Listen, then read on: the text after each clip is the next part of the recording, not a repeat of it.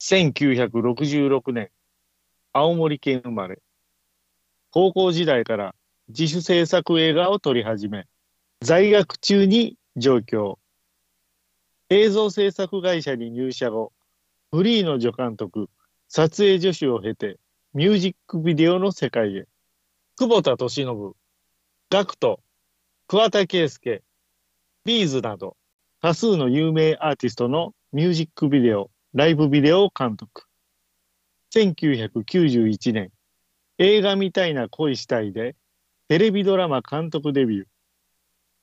翌年、世にも奇妙な物語を監督。以来、現在まで数々のテレビドラマを手掛ける。2005年、映画、忍びを監督。興行収入14億を超えるヒットとなる。2014年、映画、機械ダーリブートでは、北米で公開した際、ハワイ州最大のシネコンでハリウッド作品を抑え、圧倒的1位を記録。2017年、ネットフリックスオリジナルドラマ、僕だけがいない街が世界190カ国にて同時配信。そして昨年6月公開の映画アライブ・フーンでは陸のトップガンと評され、たちまち世界中で大ヒット。2023年夏、下山天監督、来たる。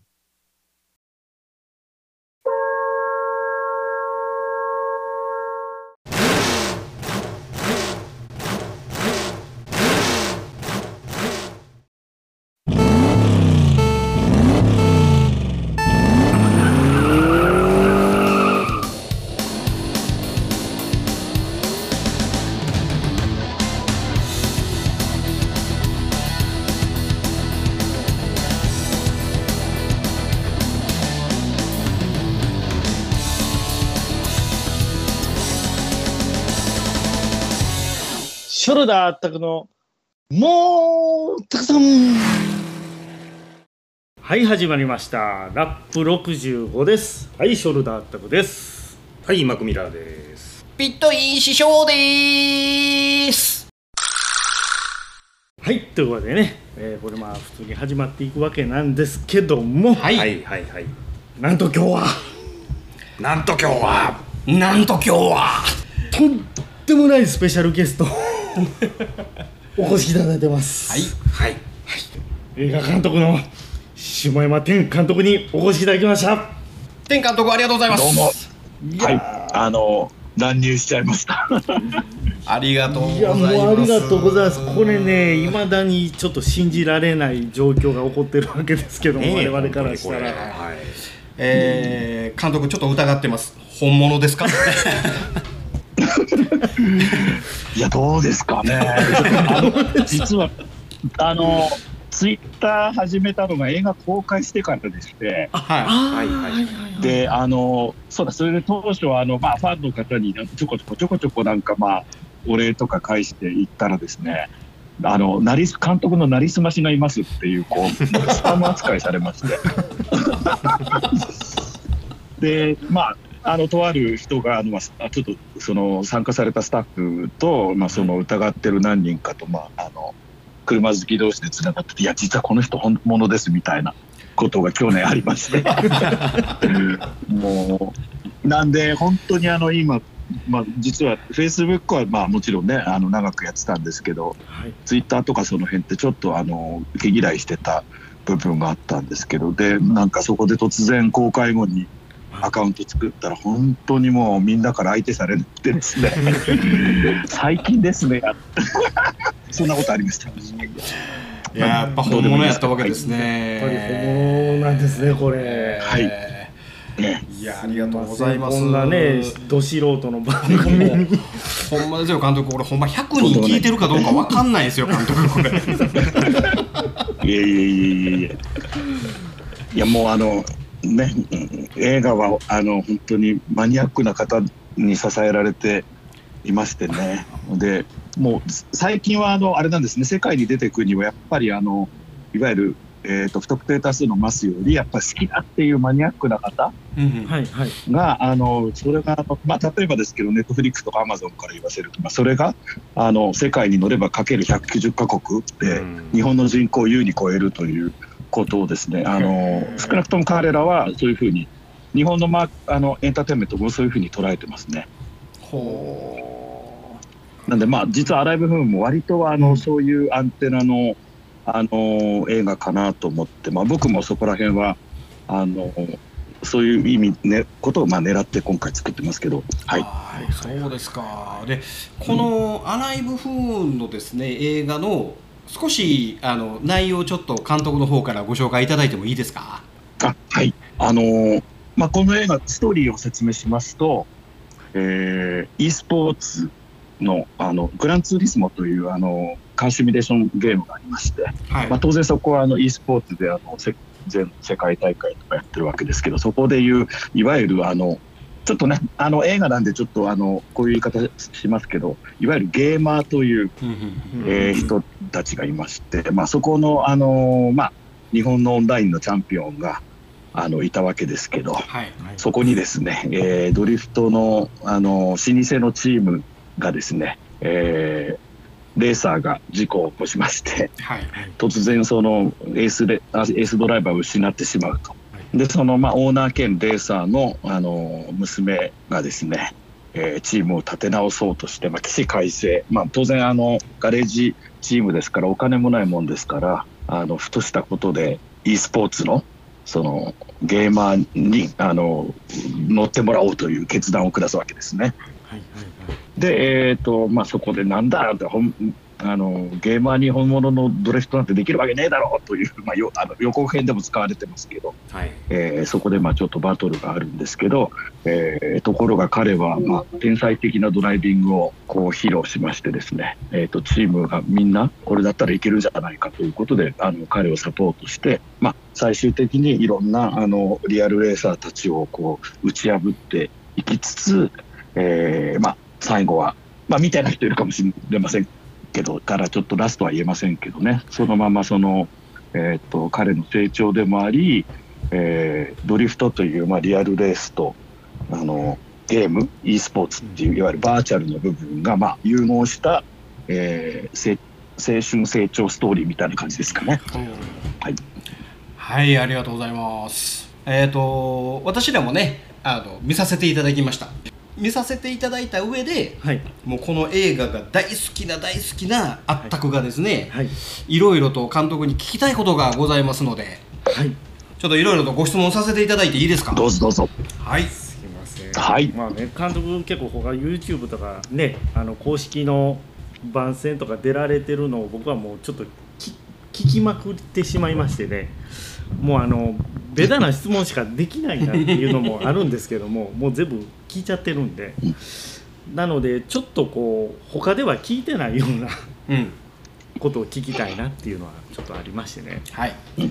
まずあのこれちょっとチラシあ、映映ってます、映ってます。あ、映ってますか？はいあ、映ってます。あ、僕は見、僕あはー見れましたねあ。見えますか、はいこちらね、まああのゲーム野郎に本物のドリフトなんてできるわけねえだろはいとこれ書いてますよね。これ確かあの監督この映画を配給するにあたってあのいろんな映画会社にあの、はい声かけられたと思うんですけども、はいほとんど断られてしまったと。そうなんですよ。もうほぼ、えっと、まあ、いわゆる大手と言われてる、皆さんがご存知の、はいあの、映画会社も、もう、これ、まあ、ラジオなんで全部言っちゃいますけど、まあ、東宝東映松竹、角川、えー、日活さんとかですね。まあ、いわゆる、あの、これ他ではまあ、一切言ってですね。これテレビではピーっていうやつですね。だから、だからあの YouTube とかでそうですも絶対おっしゃっておられないので、は まあ、あの、実際は僕、僕自身、そこの映画会社全社とも過去にも、あの、映画、もうあの何本もやってるあの状況で、まあ、もちろん友人もあの仕事のパートナーもいる上でなんですけど、はい。はい。えと当然そこであの本意のあの映画会社のプロデューサーから順番にこの企画をあの持ってったわけですよね。はい。でまあ、当然乗ってくれるだろうと あの思っていたらあの本当に車の映画を毛嫌いしてました全社。ああ車はいでこれは車が嫌いだとかモータースポーツとかゲームが嫌いだうんぬんではなくてはいそのなんだろういわゆるその過去の日本映画においてその車の映画は当たらないといういわゆるなんか貫通であの彼らの中にそういうこうなんだろうな思いあの、はい。もう過去から受け継いでるこう一貫したこうものがうん。あのあってでいやもうこれはもう僕自身はもう末期だなと思ったわけですよ。まあ、というのはあのこれと並行しまして、えー、とあのストリートレーサーから始まったワイルドスピードはですね、はい。うん。まあ、あの今年もあのファイヤーブースト出てもうすごいですね。公衆でも日本でも1位を取って、うんでもうシリーズ全部で8000億円っていう、まあ、ユニバーサル映画の中では確かあれ1位かなもうすでに。うんうんうん、あのもう「スター・ウォーズ」に匹敵するぐらいなあの状況まで行って多分いずれあれじゃないですか1兆円いくんじゃないですか円建てでは。そうでしょうね。でうん。はい。でまああのそういった状況とはもう全く逆の部分ででさらにあの、アライブ・フーンの企画自体はまずオリジナル。え原作ないの？漫画じゃない。はいはいはいまずうんあはこれないんですよねこれ。いそうですね。だからもううん。だからあのオリジナルストーリーであるってことといわゆるカーアクションっていうこのなんでしょう、日本映画におけるいわゆるあの当たらない方程式の両方を持ち合わせてるわけですこの映画って。あーはいはいはい。まあ、当たらないというのはその彼今の日本映画っていうのはそのなんでしょう。じゃあ漫画何万部売れてんの？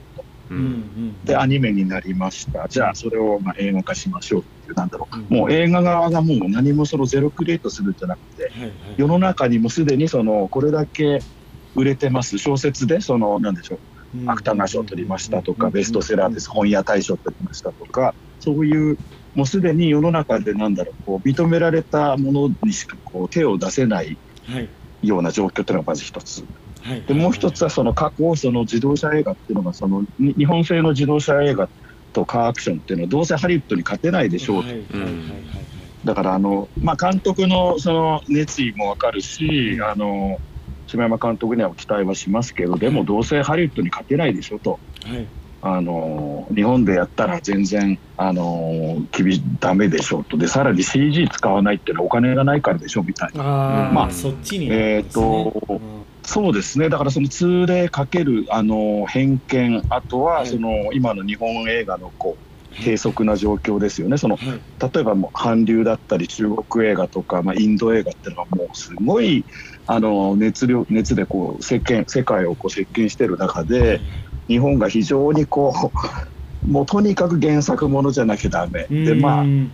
ああのはっきり言うとであとキャスト誰が出るっていうね、あのもうそうそういういわゆるこう方程式の中でしか今企画が生まれないっていう中ではもうアライブフンっていうのはもうな何それみたいなことですよね。あーうんまあそんな感じでした。うんあそうですか。はい。まあまあ要するに日本映画で本格的なカーアクション作品なんかできるわけねえだろうと、うんまあ要はそういうことですよねそうです。まあまさにあのえあのーゲーマーにドリフトできるわけねえだろうと一緒で、まさにあの日本を舞台に日本映画がそんなあの世界に勝負するアクション映画なんかできるわけねえだろうという、あのまあ、ほぼあのそれをこう優しい言葉で前者に言われましたね。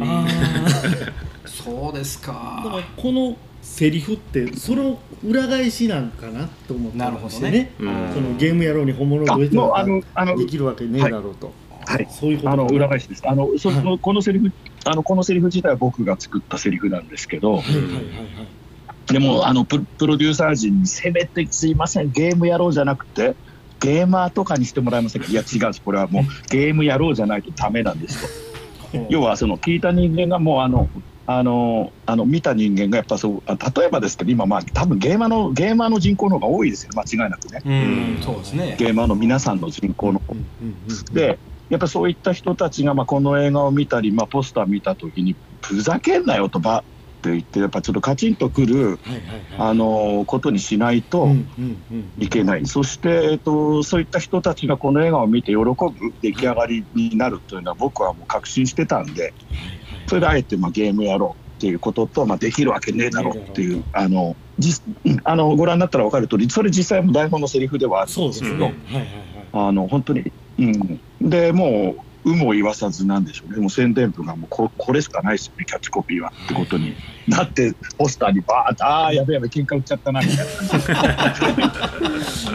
このキャッチコピーね、はい、僕大好きですけどね。へえそうですか、だからね、いや、僕本当初めて映画ね、このアライブフントのきっかけって、YouTube なんですよ。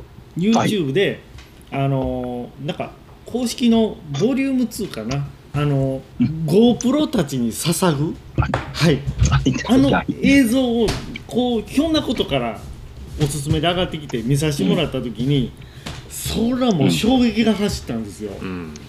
なんじゃこの映像と、いやそれはあのうん。GoPro を壊しまくったっていう。GoPro を壊しまくったっていうねあの、はい。YouTube の切り抜きですよねあれ。うんあれは多分特典映像になるんですかね、あれはまた。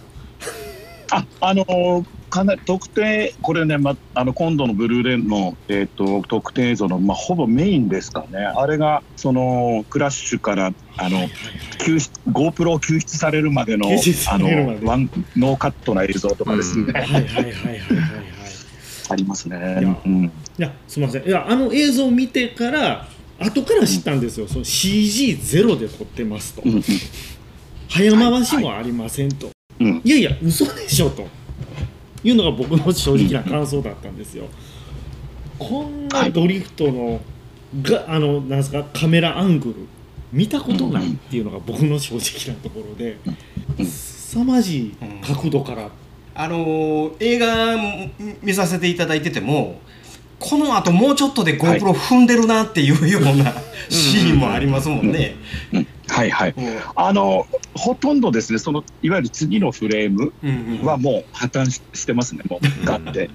あれって、うん、で中にデータ入ってるんですよね。うんあのデータ入って基本的にはあの潰れようが何しようがあの一旦抜き取って、はい。うんえー、とぶあの無事なデータが使われてますね。もうデータごと壊れてるやつもあるって聞き聞いたんですけど。もちろんあの壊れるどころか溶けて帰ってきたりとか。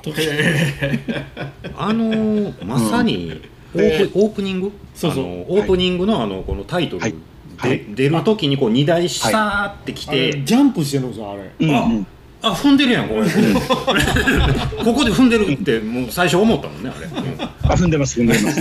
はい。はい。あれ恵比寿だからあれはあのそうです。あの恵比寿のあのまあ数々のこうねレーサーたちがいわゆるあのアートジャンプしてはい。あのカウンター切り切れずにあの恵比寿の壁に激突したりとかっていういろんなあのそうですね。であそこがあのまあもちろんあの飛んでるのは分かってたんですけど実際のレーサーの皆さんとかまあいわゆる D1 含めたあの中継とかでもはい。あんなアングル見たことないもんですから。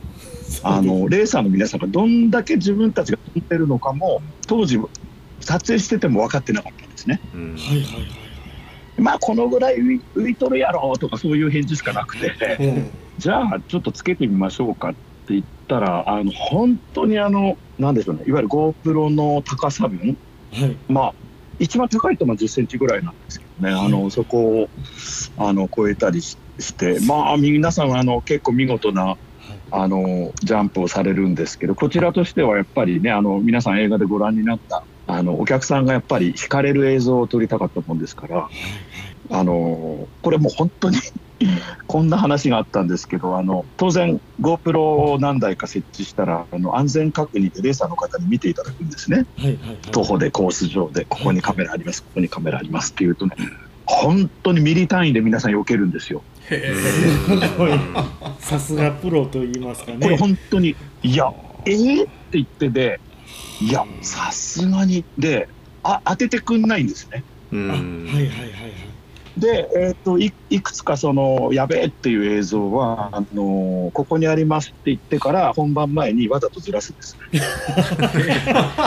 あーそれで当ててくれるわけですね、で、まあ、当てて、まあ、なんだ、まあ、2分の1ぐらいの確率ですかね、やっぱりあの本当にあの基本的には踏まれまして、もうあのなんでしょう、いわゆる、まあ、漫画じゃないですけど、あの GoPro がイカせんべいみたいな、タコせんべいですか、あのよくこう。ありますね圧縮で、あぺちゃんこになって外に広がってるような。ぺちゃんこそうそうそうそう。っていうのにもなったりもしましたけど、あの大体は結構飛ばされるんですよね。あーはいはい。うん、だからとだから我々のテーマはあの飛ばされたのが河村とかですね。本当にこうスタンドを越えたあの隣の駐車場ぐらいまでもう飛んでっちゃうんでその捜索の方が大変です。あそういうことです。そりゃそうですよね。見つけるのがまず大変ですよね。見つけないと絶対映像は出ないですそうなんです。うん、でやっぱりその何時間かですかね。当然我々撮影止められないもんですからあのいろんなカット撮ってる間にその制作の若い子たちにちょっともう見つけるまで探してっつって言ってまあ一日中藪の中とかもあの古い恵比寿サーキットって古いですからあのいろんなところのこう細かいタイヤの間とか全部探してうん。でそこからでそこからこう見つかるとこうそれ再生するとあこれだっつって、はいはいはい。まあ、そんな、へうんうん。今草のとこポンと落ちたの絶対まあ GoPro だけじゃないですけど、はいあのドローンもあの5機墜落劇と5機墜です。あれ、あれドローンの撮影もあれなんですよね。そのドローン競技に出られてる方がその操縦されたりとか。そうです。はい。あの撮影もともと撮影じゃなくてその FPV っていわゆるあのドローンでこう競技やってるあの方たちあのに、まあ、ちょっとお願いし何ヶ月か前にお願いしまして一緒にカメラテストをやってあもうあのいわゆる撮影のドローンオペレーターじゃ無理なんですね。うんあのスピーードであの行くのが。追いつかない。でさらうん。まあ、もちろん追いつきませんし彼ら自体やっぱり撮影来るってカメラ壊しちゃいけないっていう概念があるじゃないですか。あだからもう怖く怖くて突っ込めないんです。だから、あのーまあ、壊していいんでもうとにかくあの一緒車と一緒にレースやってるつもりでもあの行ってくださいって言ってあの生まれたのがあの映像。だからあの映像が撮れたんですねえそのごめんなさいドローンが車と当たって墜落っていう感じですか？ドローン同士がそうですね、あのー突っ込んで、はいはい、どいやドローン同士ではなくてあの車にあの突っ込んで。ずーっと行ってでやっぱりこうあのリアであのギリギリまで行った時はいはいはいにやっぱ当然彼ら凄まじい急減速ははいはいはいはい。行くんであの立ち上がりでブーって行ってこうドローンが加速していくと当然その後ギャーってこう減速してた時にダーンってああなるほどなるほど。あちゃーってうん。でもあのもうでも当然あのそこからこうカードに来とってうん。最高の絵が撮れてますね。えだからそこはまあこれはもちろんあの NG とかではなくてそれを全部あの編集でつなげて一つのシーンにしてるっていうことなんですよね。ーはいはいはい。全く NG ではなないですね。あのというのは、まあ、ハリウッドみたいにあの潤沢な予算ではありませんので、うん。少なくとも通常の皆さんが よく宣伝で見るような日本映画の多分半分ぐらいの予算だったと思いますので、まあ、当然その正直言うとその CG を駆使する方がお金がかかるあある意味。はいでそれとあのまあもう皆さんご存知と思いますけど今回そのススタントを使わない、そこなんですよね。まあ、要するにそうなんですそのリアルレーサーとリアル D1 の現役マシンを使うって言ってる以上もうそのなんでしょう撮影のための撮影なんていうんでしょう。レースっていうのがもう不成立なんですね彼らを相手にした時に、うんうんまあ映画のせまあ要するに映画のセリフじゃないですけどあのいつも通りっていう。うん。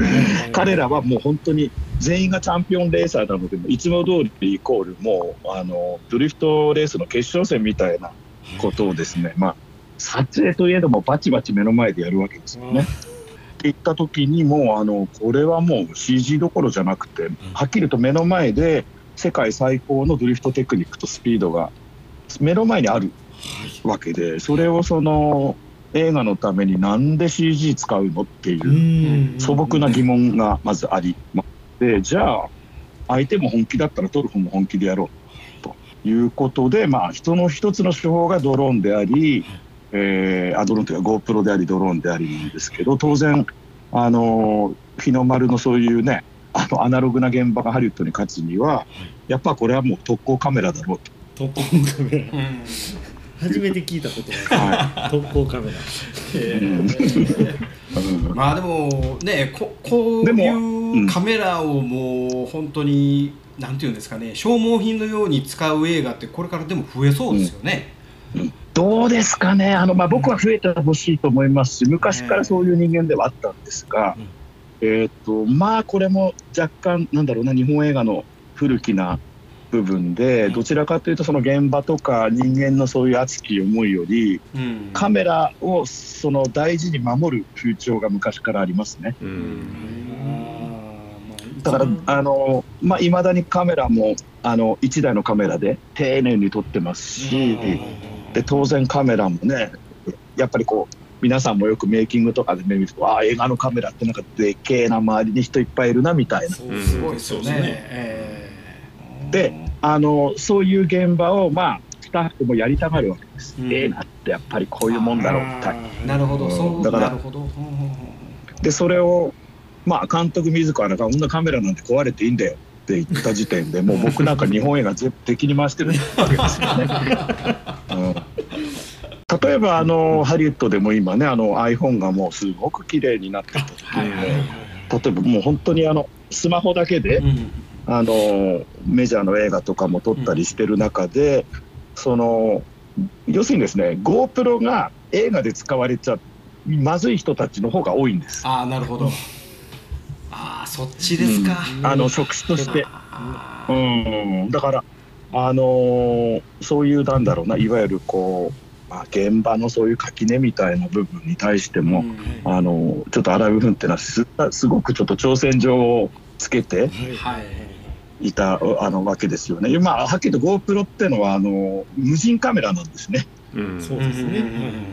で当然人も乗れないようなもう暑いとかもう G がすごい振動がすごいという本来その人間がオペレーションできないところにまあカメラがあのついていった時にあのまあもう皆さんねにあの一般の方がご存知の通り GoPro 自体本当に5万円ぐらいの機材ですけど、本当に最近は進化してもう 4K とか非常にあのクリアな映像が撮れる状況の時にやっぱりそれであれだけの、まあ、迫力の映画が撮れたということ自体、まあ正直言うと映画界の、まあ、現場の人たちはちょっとそれは表に出したくない あの状況はちょっとありますね。なるほど。なるほどねへだからあのあの海外の方が非常にそこら辺はあのストレートに受け入れますね。ーはい。もうあの普及普及してるんでそういうのは。うんそうですか。で、僕らなんかあの機材が安くなればなるほど。ね、あのた作品も増えていいん違うかなって思いますけどやっぱちょっと違うんですかねそのあたりは。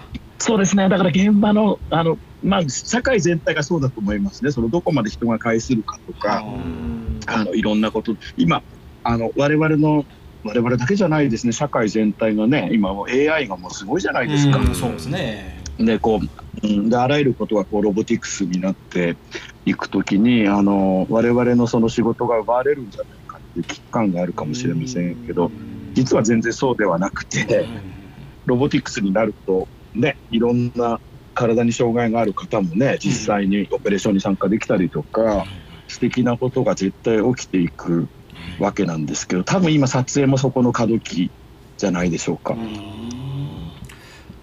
うん、我々の仲間でもねやっぱり自分で映画撮るって言ったらなんか大きいカメラの横っちょでなんか偉そうにしてオイスターとかけたい人たちの方が人種としては多いので、まあイメージとしてはやっぱりそれがありますよねやっぱり。まああのね、皆さん映画監督っていうとまあそういうイメージかもしれないですけど僕自身はもう全くあのそもそもが自主映画から上がってきてるんでもうこんな早くカメラなんかもっと軽くなればいいのにとか。何台も使えるようになればいいって、まあ、まあそこのこう一つのこう到達点がその荒い部分のまあ GoPro 壊すとか実は GoPro だけじゃないですけどね。他のカメラも本当に実は予想外に壊れてるんですけどでもそれはあのあの事故ではなくて最初からプロデューサーとの取り決めではい。あの一切 CG を使わないあの代わりにやっぱこれはもう何台かがこうあの挑戦的なアングルではい。何台か壊れますというあのことはもう確約してクランクインしてるんで。うん。前提でってことですね。もう壊れるのが前提で。はい。まあ、でも、実際は、あの、ね、カメラなんて、あの、まあ、壊れたら壊れたってですけど、それ以前に本物の D1 のマシン壊してますから。ああ壊れそうですね。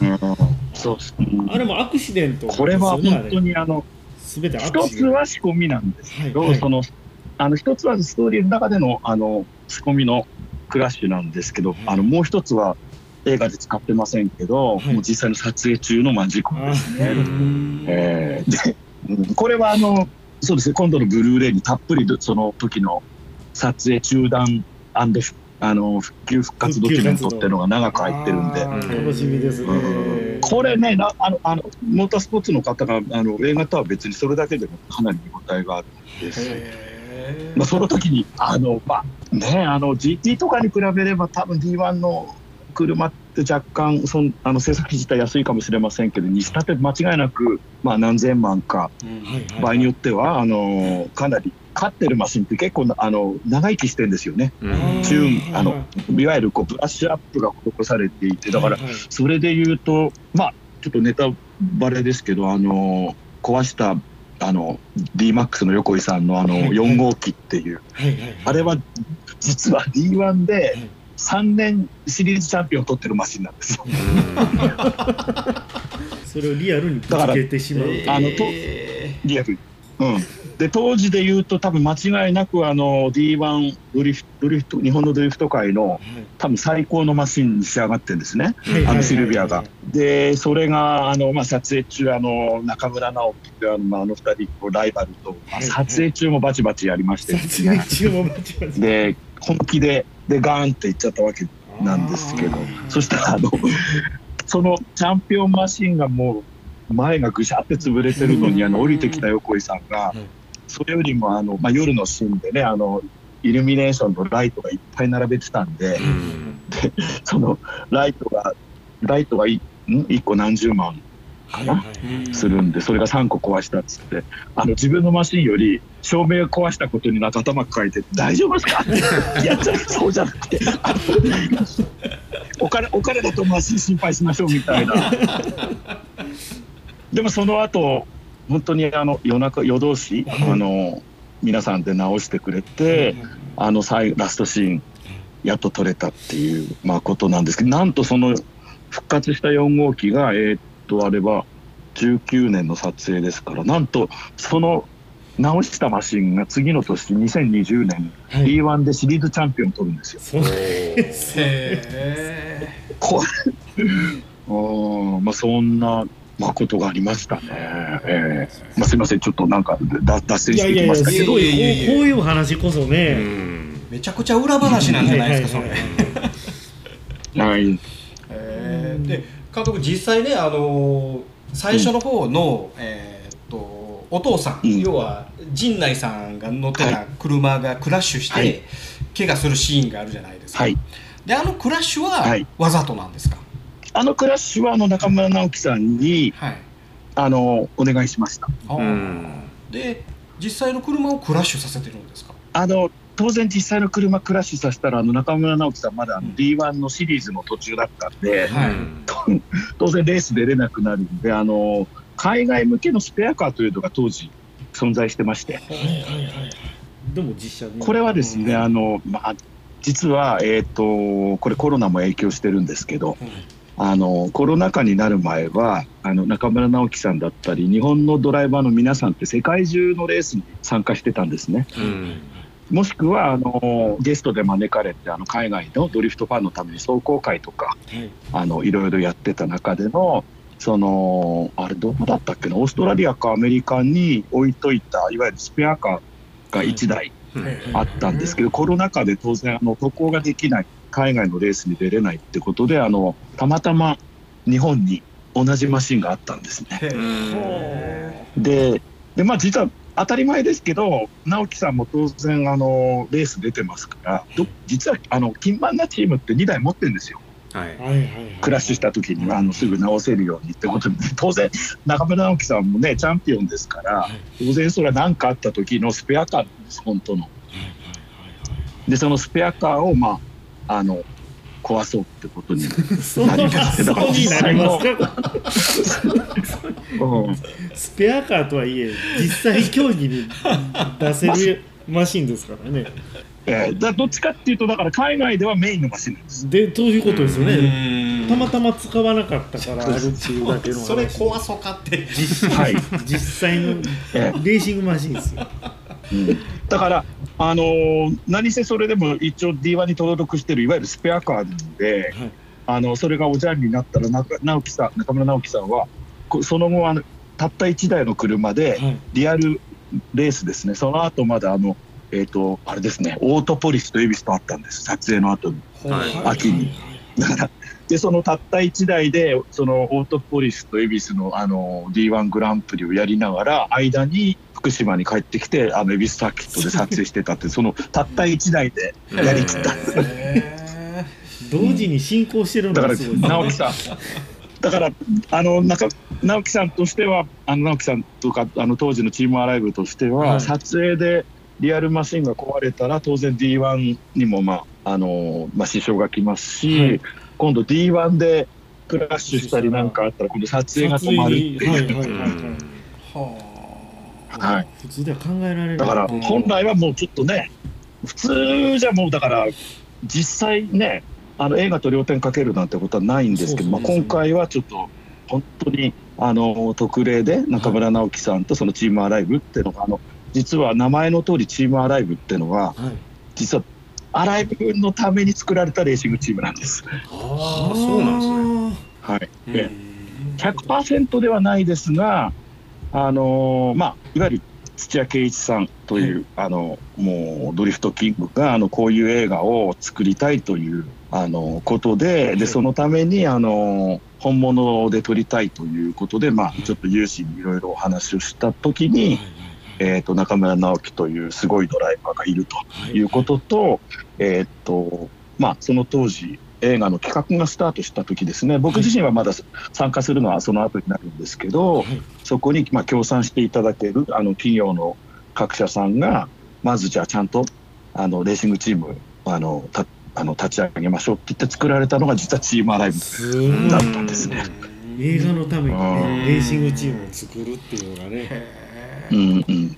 なんであのアライブ部分が完成したした時点であの今もうあの中村直樹さんもリリースされて今、はい。あのバリノのワークスであの日本とヨーロッパと戦ったりしてますしチームアライブ自体は今一旦はちょっと解散になったんですけど、今年からあのあのアライブ風にもスタントマンで参加してる久保川澄香さんっていう全日本、あ女子、うん、B1 レディース全日何3年連続チャンピオンっていうはいはいはい。女性があの、まあ、あの結婚されてお子さんあの生まれてちょっとあの引退してたんですけど、ええええなんとこれもあのそのママさんあの主婦やってたんですけどあのアライブフーンのスタントマンではいはい。あの参加しましてアルバイトで。アルバイトで。ではい。あのあれです。あのチェイサーとかあのいろんなあ峠ののはい。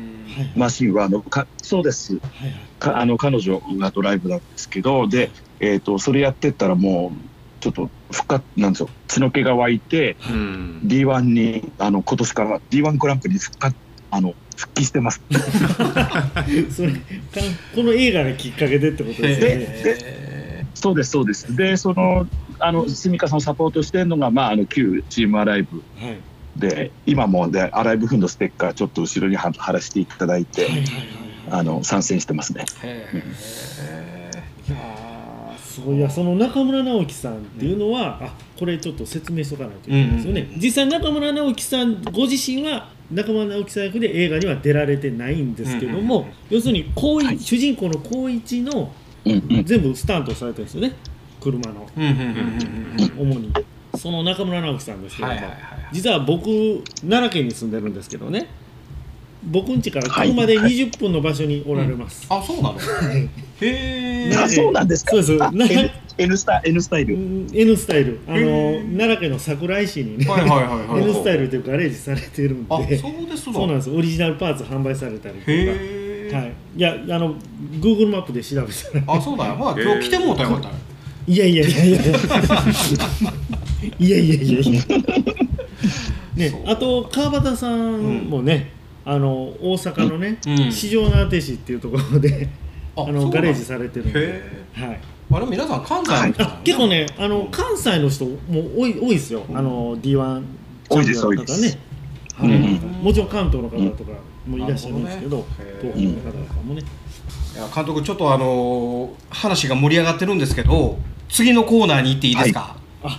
どうぞ。はい、えっと我々のですね、えーこの映画の「ここを見ろ!」っていうベスト3を考えてきたんですけど聞いていただいていいですか？はい。ありがとうございます。そしたらマクからいこうか。あ僕から？うん。えーっとねまず3位まずアライブ・フーンの「ここを見ろ!」ベスト3ベスト3はい。えーっともうここで僕は出します。ほう。えーやっぱあのーチェイサーでの卒業試験卒業試験、これに合格したらシルビアのしたる。っうんて言ってあの峠走るとこ、うん。はいはい。あそこが圧巻です。やっああぱり。なるほどね。あのシーンがもう一番すごい。うんうんうん僕もあれ、どぎも抜かれましたね、うん。ようあの狭いところであこまでやると、ああほんまやね。めちゃめちゃ狭かったね、確か。まあ、本来これが僕1位かなと思ってたんですけど、うんうんまあ、あえてこれ3位にしました、うん。はい。ほうほうほうほうはい、じゃあ第2位は？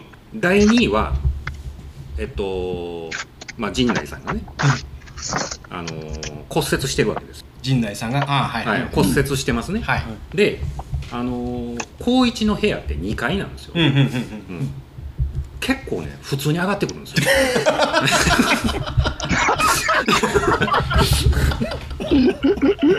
えって。はいはいはいはい。まあまあそれ上がるのしんどい。いや降りる方がしんどいんちゃうかなって思ってたんやけど普通になんか上部屋上がってくる。そこ気づいてなかったな。俺は気づいてなかったな。ここは見逃したらあかんと思って。うん。なかなかすごいとこ持ってくる。いやどうあれななんか、そうですね。あの、でも立ち上がるときは結構よっとかってやってますけど結ね。構あの大変そうに歩いてんねんけどうんその階段無理ちゃうって。た でもあれあの頃はそのシーンの頃はもうね松葉杖外してあ割とこう一生懸命歩いて、まだちょっと治ってたんかなあーでも最後の方まで結構あのあの足引きずったんだろうね。うん。うんうん、引きずってますからね、うん、でもやっぱそれはあのねあの高一に対してのこう熱き思いでその時は痛み忘れてたんですよね。なるほどね。あ足音すら立てずに気がついたらおるっていう。ーはいそれでは第1位は？第1位はもうこれ圧倒的僕の中ではもうこれなんですけど、はい。土屋圭一です。おおはいはい。の？土屋圭一はもう土屋圭一役で出てはりますよね、うん。そこの、うん。あのーうん。あれやっちゃダメだろっていうあそこが僕はもう1位です、あうん はい。はいはい。あれやっちゃダメだろうって言ってたやつね。うん。あれやっちゃダメだろ。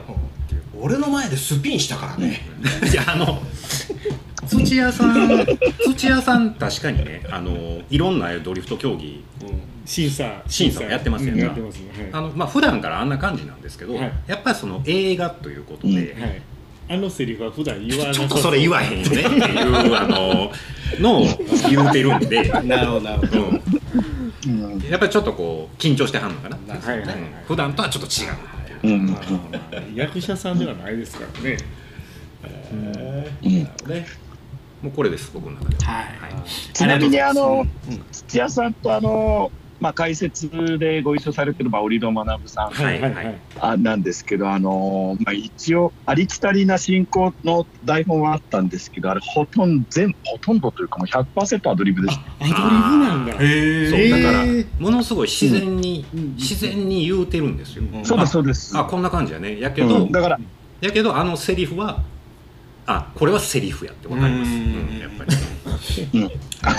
そうそっちですね。はいはいセリフ感が出た。あまあねそのドリフトファンからしたらね、もう実況席に土屋圭一と織戸学が並んでるだけでもにやけてまうんですよね、見上げますねあれはね、うん。ビデオオプションとかずっと見てた我々からするとね、はい。ほんだら次はインからベスト3を。はい発表させていただきます、えー第3位は。はい。はい。はい、えー整備中に無駄に汚れる夏美の顔。はい。いただきました。はい、えーっと、それは、めちゃめちゃ俺も思った。これなんでこんな顔汚れてんの？っていう。またね、あんな可愛い子が、ちょっとこう汚れてただけでね、もっと可愛く見えるわけですよ、やっぱり。で、あ、よ汚れた手で触っちゃったんやな。って顔をね。って。うん。うん。なんかもうあれがね、うん。くすぐるよね。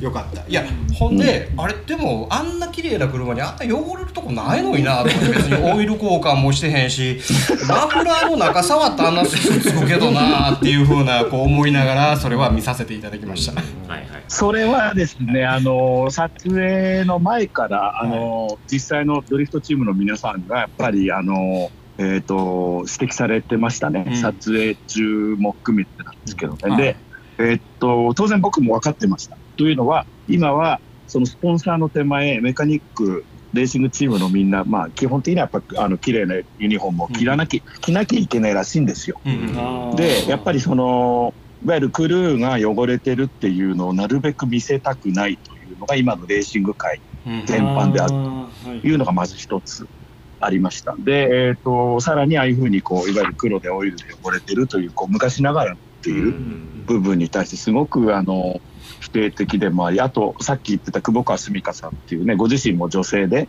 男社会の中で当時20年も前からそのドリフトで戦ってきた人間からすると監督もそういう描き方やめてちょうだいっていうね、うん。まあ、いわゆるあのだから夏美なんかもっとあのちゃんとなんか小綺麗にして化粧もしてほしいとかっていう意見がまずあったんです。ほでそれ僕も十分踏まえた上でなんですけど映画としてそれがグッときますかっていうところからまず入るわけですね。だから当然映画ってあの一部やっぱりそういうところはあのなんだろうな上手にこう嘘ついていかなきゃいけないううん。部分からするとどっちかっていうとまああのなんだろうなリアルをやればそれが正解かっていうと多分映画の中ではそうじゃないはずうん。だと思います。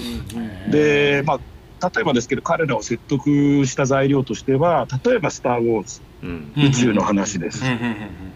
なのに、やっぱり、あの、てえっ、と、いわゆる帝国軍じゃないですね、あの、なん。だっけ、あの、ルーク側のはい反乱の、あの、飛行機、え、そうですね、反乱軍で X ウィングとかって、やっぱうん。どっかこう、すすがついたりとか、はい。あの、まあ、R2D2 とかいう金ピカなあのロボットたちもやっぱりこう戦いに行く中で砂かぶったりとか、汚れてったりっていう。で例えばハンソーだったりも綺麗な衣装とは言えないじゃないですか、うんジャングルから帰ってきたようなっていうか まあはっきりだからインディ・ジョーンズと関連じゃんみたいな、うん。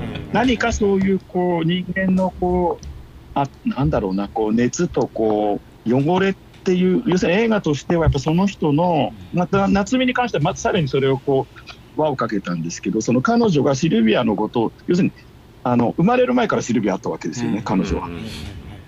お父さんのマシンとしてうん。でそこと子供の頃からずっとこうあのお付き合いしていくうちにやっぱりそのか彼女自身は彼氏よりもシルビアの方が好きなんですうん間違いなくうん。うんうんうん、で、まあ、だからもうシルビアないつ治んのよっつって涙流しちゃうんですけど だからもう変態なんですね俺からすると。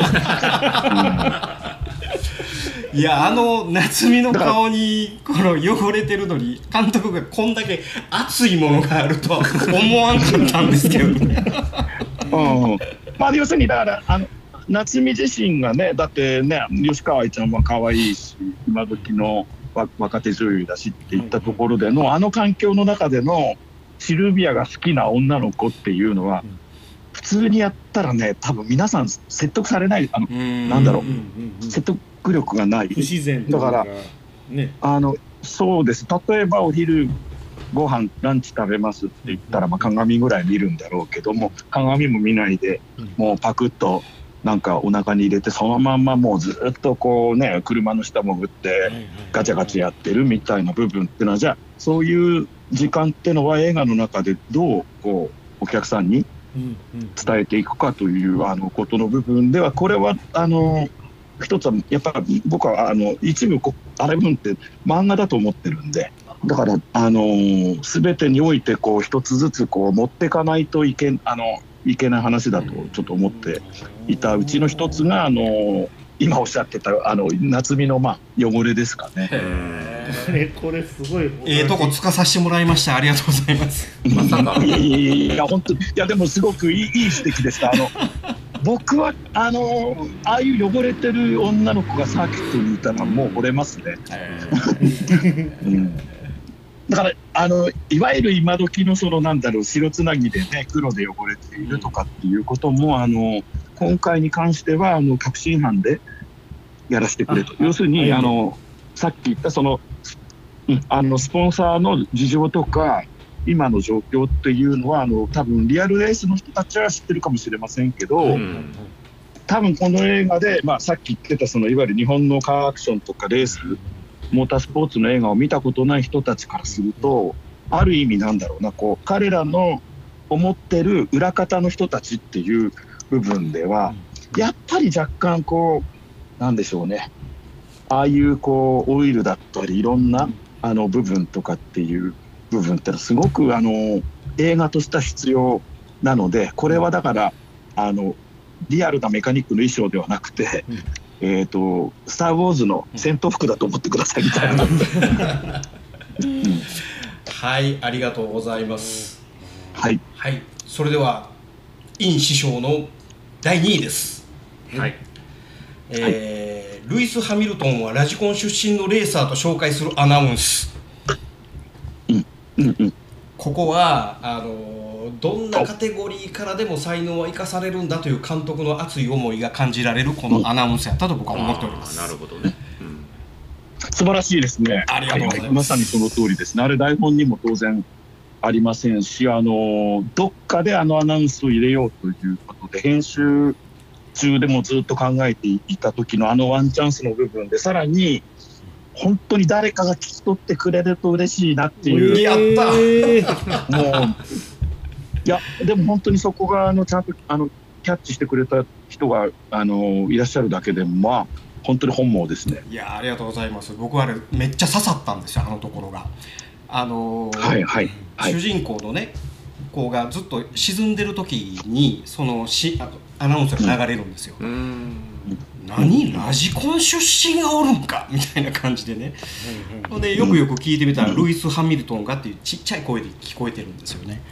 うん、でそれを、あのあの掴んだ瞬間にはこれは絶対監督に言おうと思って。思っておりました。いや最高に嬉しい。今日今日多分一番嬉しいことかもしれません。ありがとうございます。今今の時点で。すごいな。さすが。さすがですね。やったうん。でですねあと第1位。僕これがね一番刺さりました。ブレーキフルードのエア抜きをしてるシーンが10秒ぐらい流れるんです。あだからですね。はいはいはいあれ見てあのあ懐かれですしいね。あの本田本田裕太郎さん。あそうですそうですそうですそうですそうです。懐かしいと思って。やり取りしてましたね。運転そうそうそう。席とあー123はいってやってやってた。やってたやってたああれはそういうことねそうそうそうあれやるうん。でねタイヤ交換はオイル交換をやってるんですけどブレーキフルートの A 抜きなんてなかなかやってへんねん。はいはいはいはい。はいそこそこシーン入れるっていう話。ああうんうんうんうん。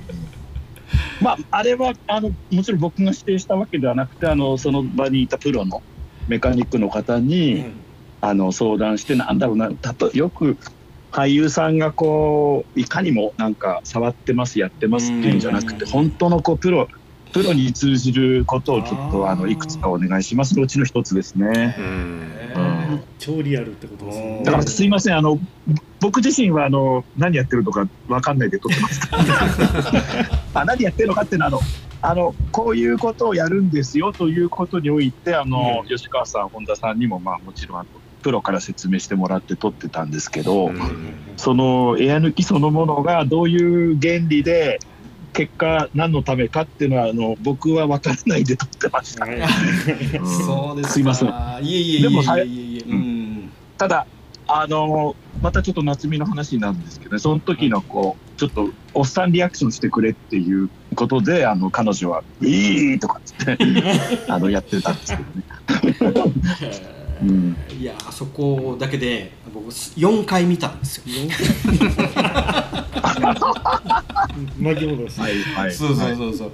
僕らやってた時はフルードを足す人間で3人でやってたんですよね、であのうん。中でブレーキ踏む人間とうん。ブレーキキャリパーのところのうん。あの液出すところとうん。上からフルードを入れる3人でやっててあ二2人でやってるわ。プロやわと思いながら。はいはいおーへー。えあれもう一つ慣れてくると一人でできるんですよねあれ、ああ車のやつ、うん。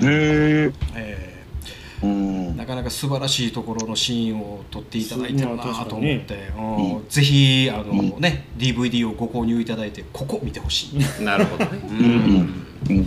ねはい、では次は、えー素晴らしい。あったくさんのはい。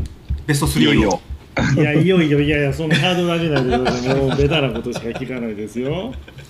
はい。まあ、まず、はい、えーそれでは第3位で、第3位ですね。はいはい第3位は、あのー僕もあの実際の峠でのやっぱりドリフトシーンですよね。はいはいはいはい。あのーあそあれね、もう公道なんですよね、あそこの峠はね。公道を、こ国道であ、すすみません、国 国道を封鎖されて、実際に撮影されてるんですね、国道だ。国道なんです。へえ、はい。はい。はい。国道でうんうんうん。でなんかああのね撮影された季節がねあの冬冬ぐらいだったんですかね、であそこ雪福島で雪深いうんでしたっけね、そうですそうです。はいはい。はい。あそこちょっと監督に言ってそうですね、あの事情を言いますとですね、もともとあの峠の撮影っていうのが、えっ、と本編の撮影中のあの秋にやるはずだったんです。で、そこがあのえっ、とバンダーアズマスカイラインっていう、はい、まあ非常に有名な山岳観光道路なんですけど、今もあれかな、なんか日産のあのなんだろう、電気自動車 EV の車のコマーシャルとか、あの結構コマーシャルとかでよく使うような。あーだから見たことあるのか、あそう。あれはいと。はいはいはい。うんうん、あいやでですね、うん。えーっとそこで最初にあの運転席、えーっとの中の2人のお芝居はそこで撮ったんです。はいはい。あーあのシーンうんね、うんうん。ではいはいはい。はいでよくよくそそしてですねなんと11月の半ばですかね。翌日に、えーっと中村直樹さんたちをが来てあそこでリアルドリフトをやる予定でいたわけなんですが。うん。でこれ全部もちろんあの福島県の皆さんもあの福島県も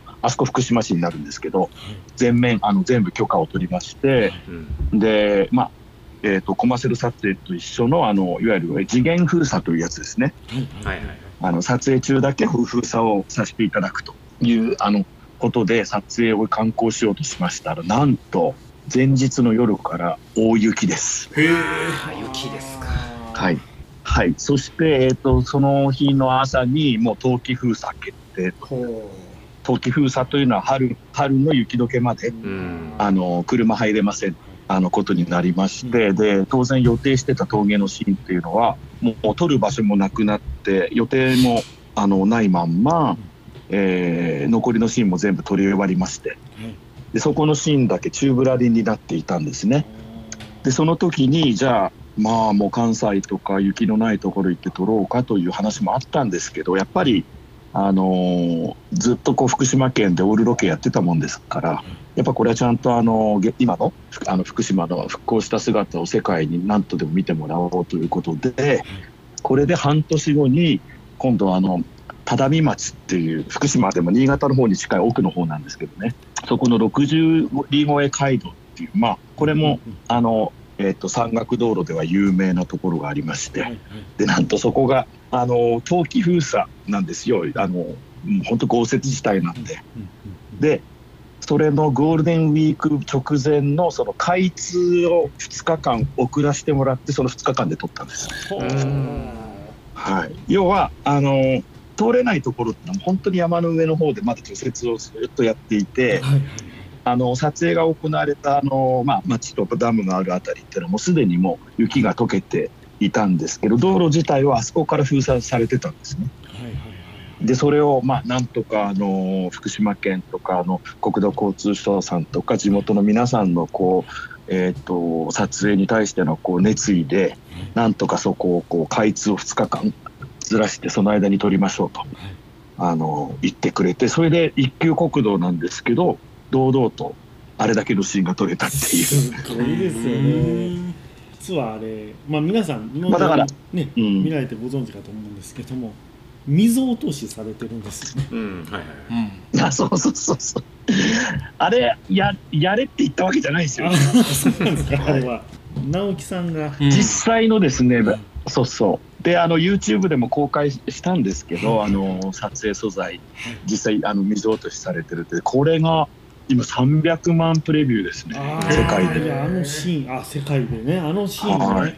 いや水落としってね、う。ん。漫画の世界だけの話は思ってたんですよ僕は、そうそうなんですそうなんです。イニシャル D では有名な話で、うん。うん。うん。うん。まあ、実際土屋さんが若い頃やってたんですね、うん。ホットバージョンっていうビデオでね、うん。ただね、うん。うんあれ土屋さんも言ってましたけど水落としてただイン側のね、うん。フロントタイヤを溝に引っ掛けるだけやろ近づければいいだけやろ、うん。インにね、うん。うん。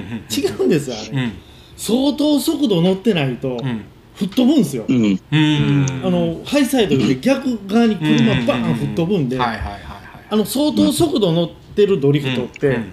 イン側のうん。うんフロントタイヤが浮くんですよ。うん。うん。うん。だからあれ引っ掛けてるようですけど、あれ実は浮いてるんですうね、ん。うん。うんだからあれすごいことなんですよあれ。ああそうなんで一般道であれをされるということはね。へそれを簡単に。であれが、はい。あどうぞどうぞ。あの映画の撮影においてはその高一の卒業試験だったんですよ。そうですよね。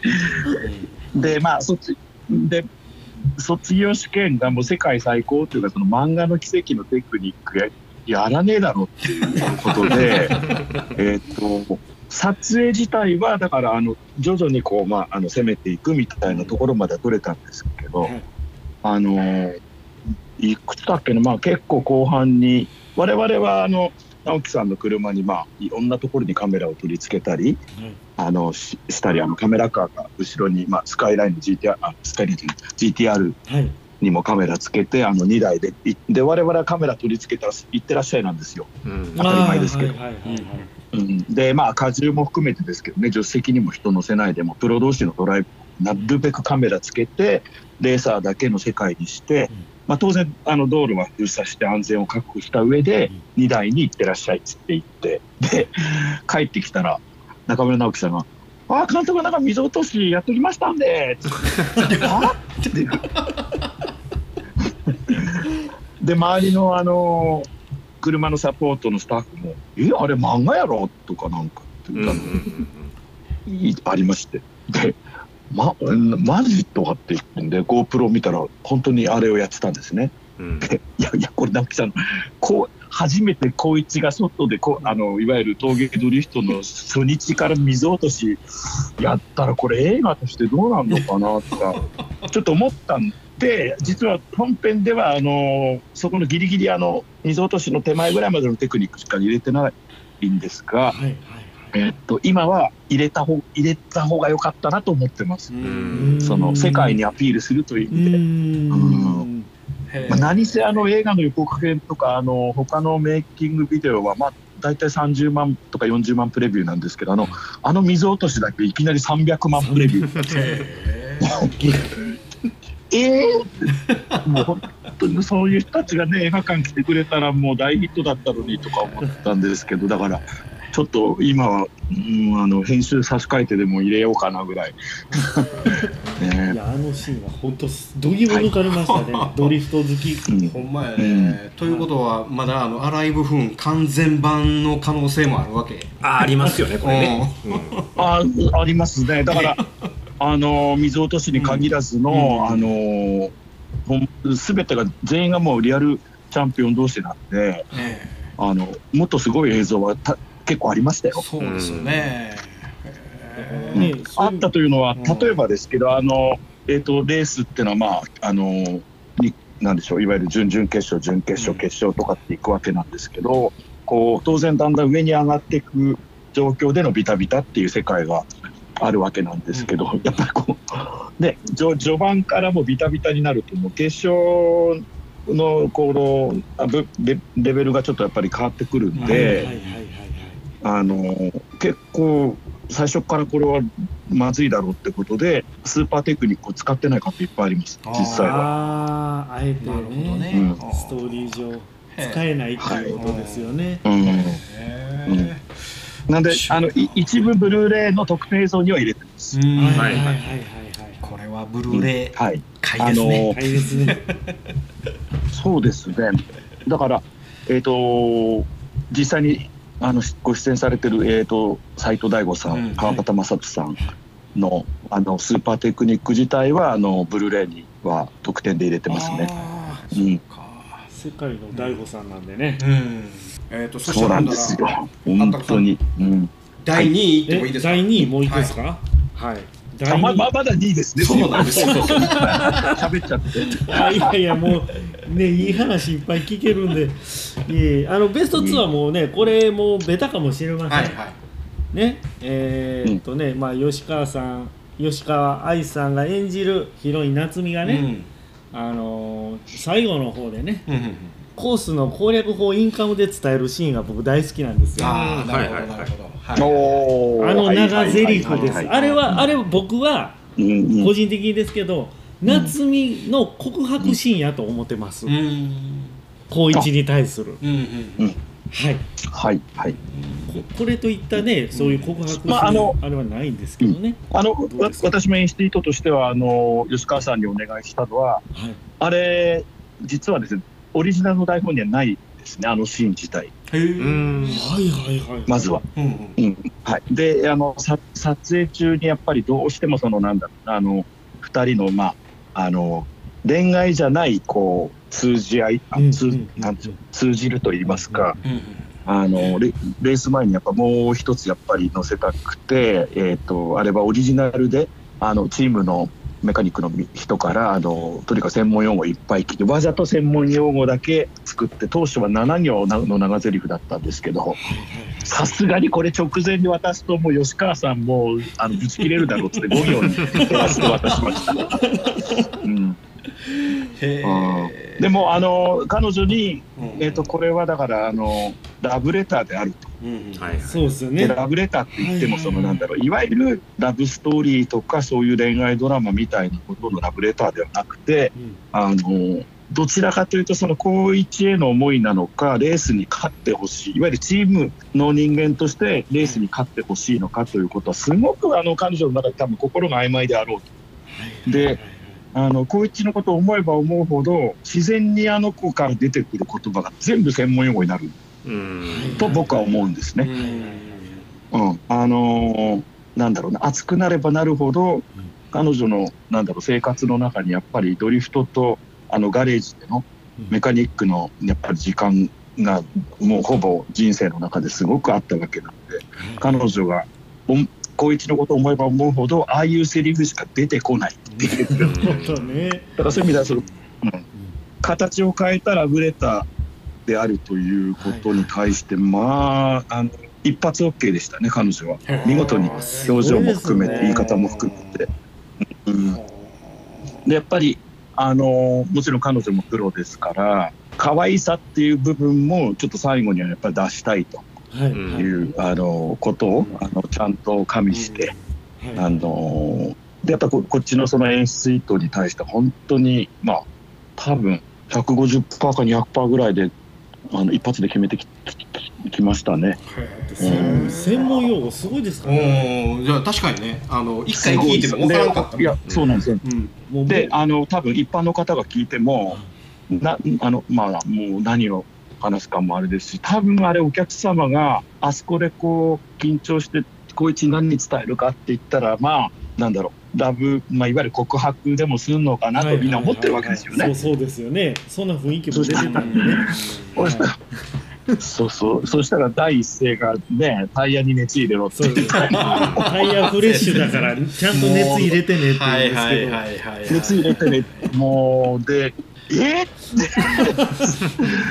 な 何それって。ねでそこから最後の最後まで本当にあのなんだろうドリフト攻略の話しかしないっていうね。あのこうなんだろう。僕はいな自分が見てきたなんでしょうね素敵なシーンって大体ああいう感じなんですよ なんかあのなんだろうおしゃれなハリウッド映画とかでもやっぱ明らかにこう恋仲の2人がもう全然関係ないあの話でこうすれ違ったまんまみたいな部分とかあとはねなんかもうこれからこうなんだ怪物に襲われてるもう四方みんな敵に囲まれてる時にこう隠れてバディの2人がとんでもない子供の頃のあの関係ない話をするとか、うん。なんかそういうのがなすごくなんか僕のあの一番大事なところで、なんだろうそういう話しか言えないその子みたいなね。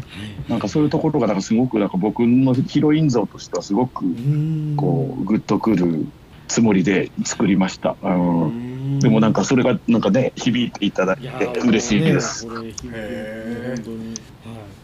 吉川さんご自身も、あのインタビューでこのシーンが一番好きだあそうなん印象に残ってますとおっしゃってたんでね。じゃあ栄えある第1位を発表していただきましょうか。いいですか、はい。はいこれねあの本当これ最初の頃のシーンなんです、うんはい。あの陣内さん演じる武藤良介のねはいはいはい。ドリフトテクニックに驚いた土屋圭一さんが、実況席で織戸さんとやり取りするシーンがあるんですよ、はいはいで土屋さんがね今の見たって感じで、うん。興奮気味に言うセリフがあるんですはいけど、はい3コーナーでさグリップで「クラッチもんだよ」あれはすごいね。言ってた。言ってた言ってそれ聞いてね。クラッチもんだってそのセリフ聞いてどれだけの人が意味わかんないと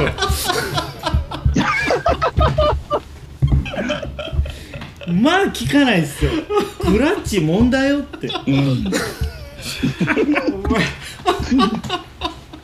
はいはいはいねそれをねあえて使われた監督もう敬意を表します、うん。もう本当にね、あの僕はですねあれもいやいいなと思ったのはあの今世の中にもうクラッチあんまりないじゃないですか。うん。ないですね。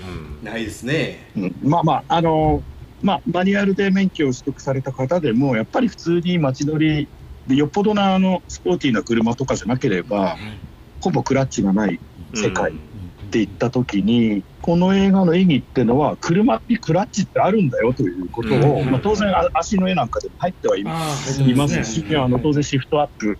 でも実際ね F1 とか今 GT もそうですか？あの、うん。ハンドルでカチャカチャパドルシフトですよね今。はいはい。はい、であれパドルシフトってのはもうクラッチが存在してないですかねしてしてないです。あるんですかあれは。あスタートの時だけ。ですよね。スタートの時だけクラッチを使ってあとはもああはいはい。う指先だけで全部。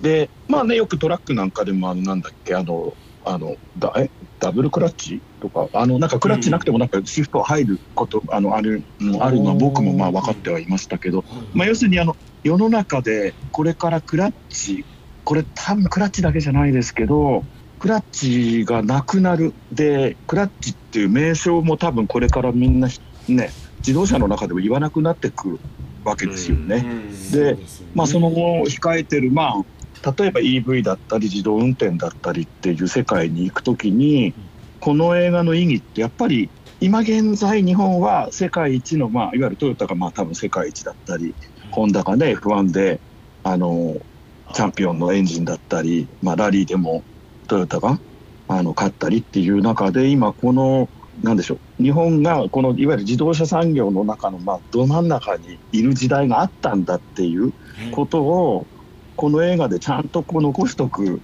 こともすごい大事だなと思ってそのうちの一つがそのクラッチもむっていう。あの、うん、なかなかマニアックこれクラッチだけじゃないんですよ。今も、そうですね。でですけどこれ多分ね10年後にこの映画を見た子どもたちがですね、はい仮にまあお父さんと一緒に見た時に「パパなんかあのなんか足カチャカチャやってんの？何?」とか。はいはいはいはい。あのなんか手手でカチャカチャやってるけどあれ何みたいなことに多分なりかねないんですよね。自動車の社会って。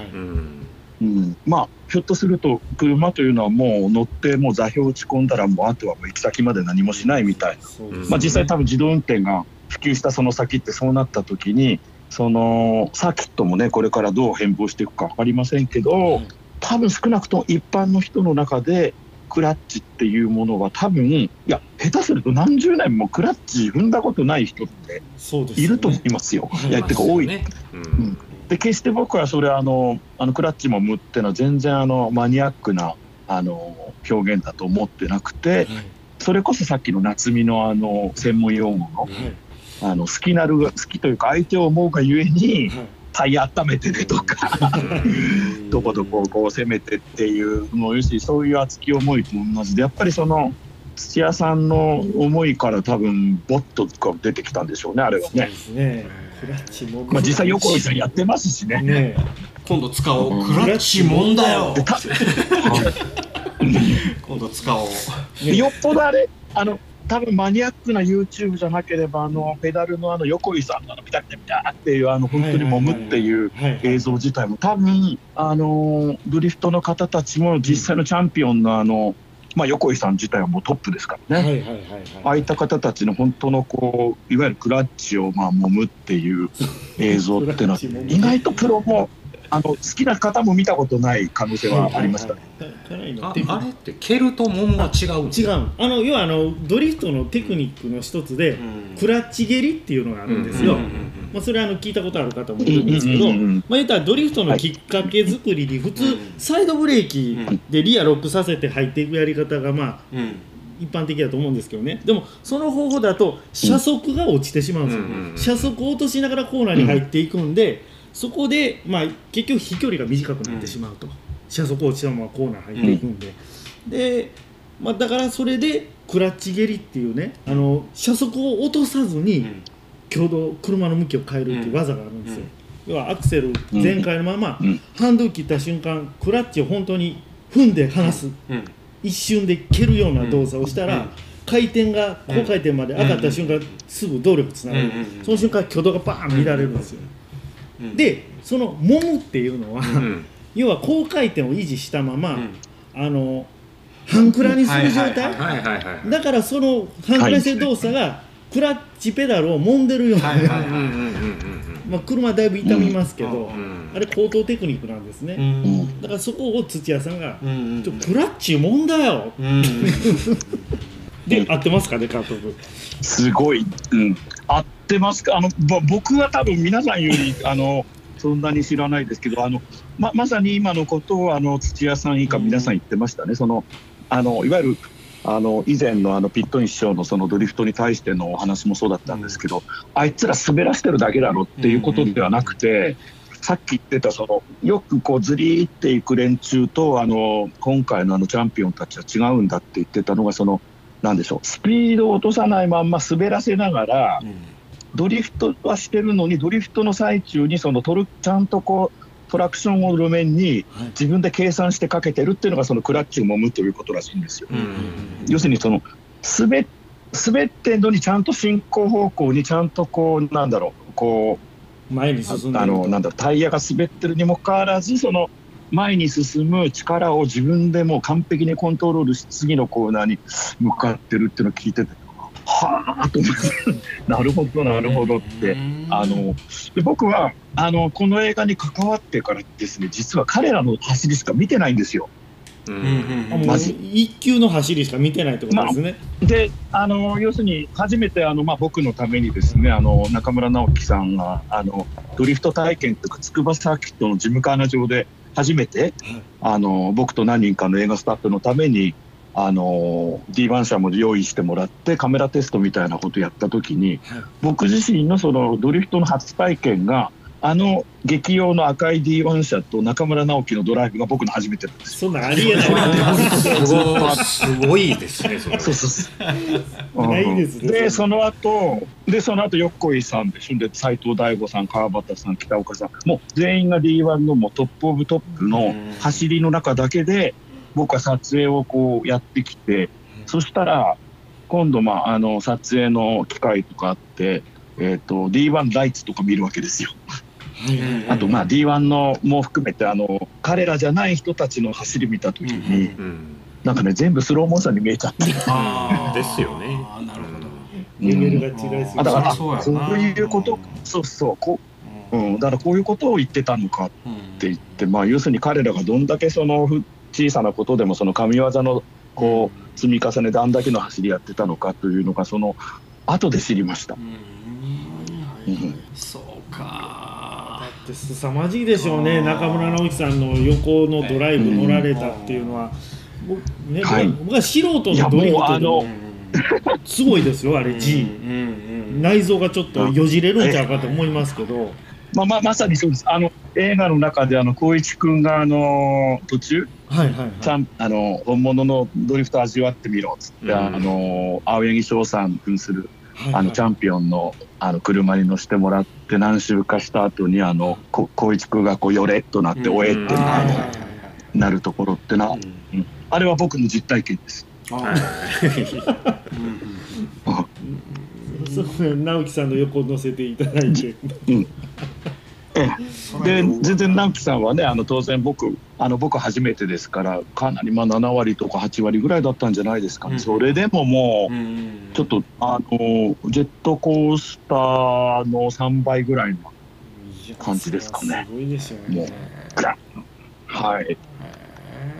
でまたそのねあのバケットシートにこう4点ではいはい。こうある意味こうまあく固定監禁されてる状態そうそうそう。でこういく。縛り付けられてるようなもんですもんね、うん。シートに対して。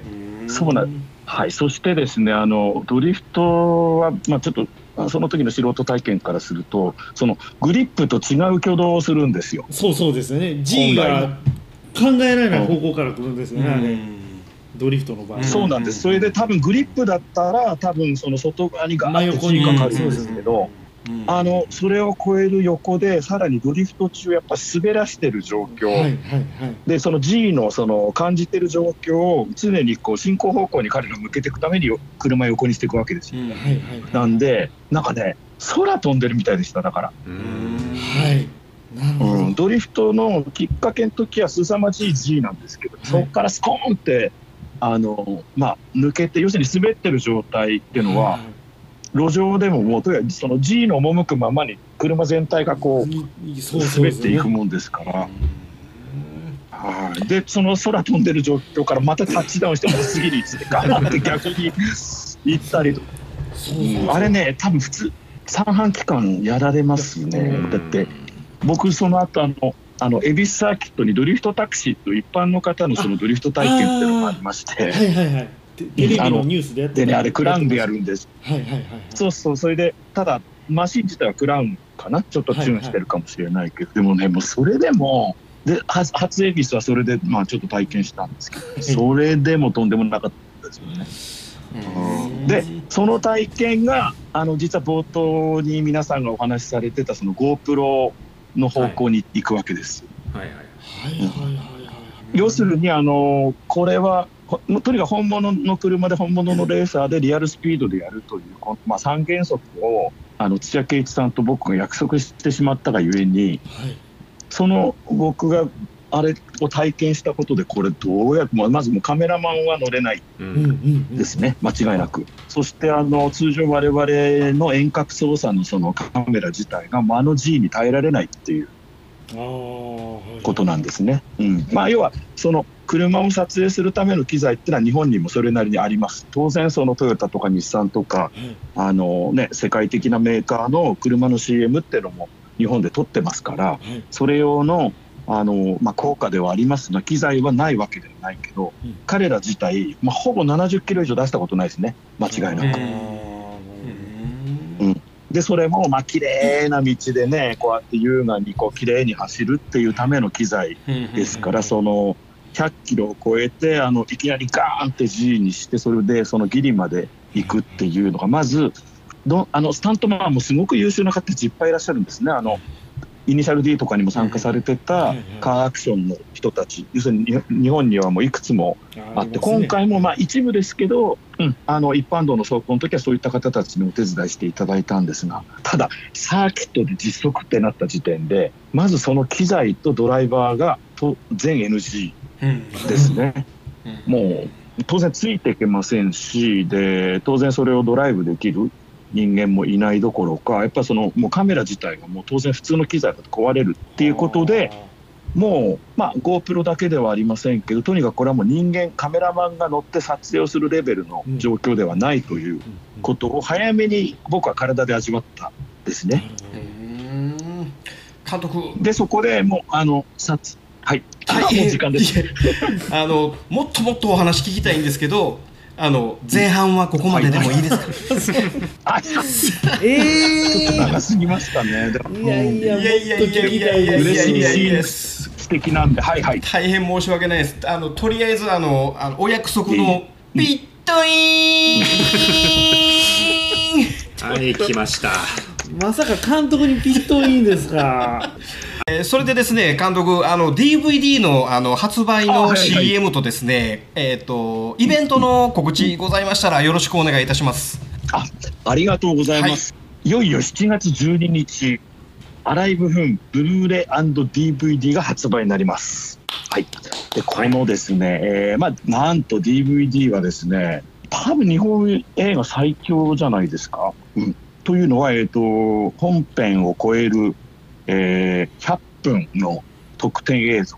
さらにそれ全部僕が作りました。へはいはいうん。まあ、本編自体も自分があの編集マンやってるんで、えー、とそこの中からまあ本編で使ってない映像メイキング映像を含めてあの65分のスーパーメイキングドキュメントも作りましたしはい。他のね本編で使ってない今の YouTube を超える GoPro の、えーシーンもありましてドローンの墜落激突シーンも交えながらですねあの今まで見たことない映像さらに、あのー顔を出してないレーサーの皆さんのスーパーテクニックも含めて全部もうブルーレイにガンガンぶち込みまして本編プラス100分の特典映像がついてます。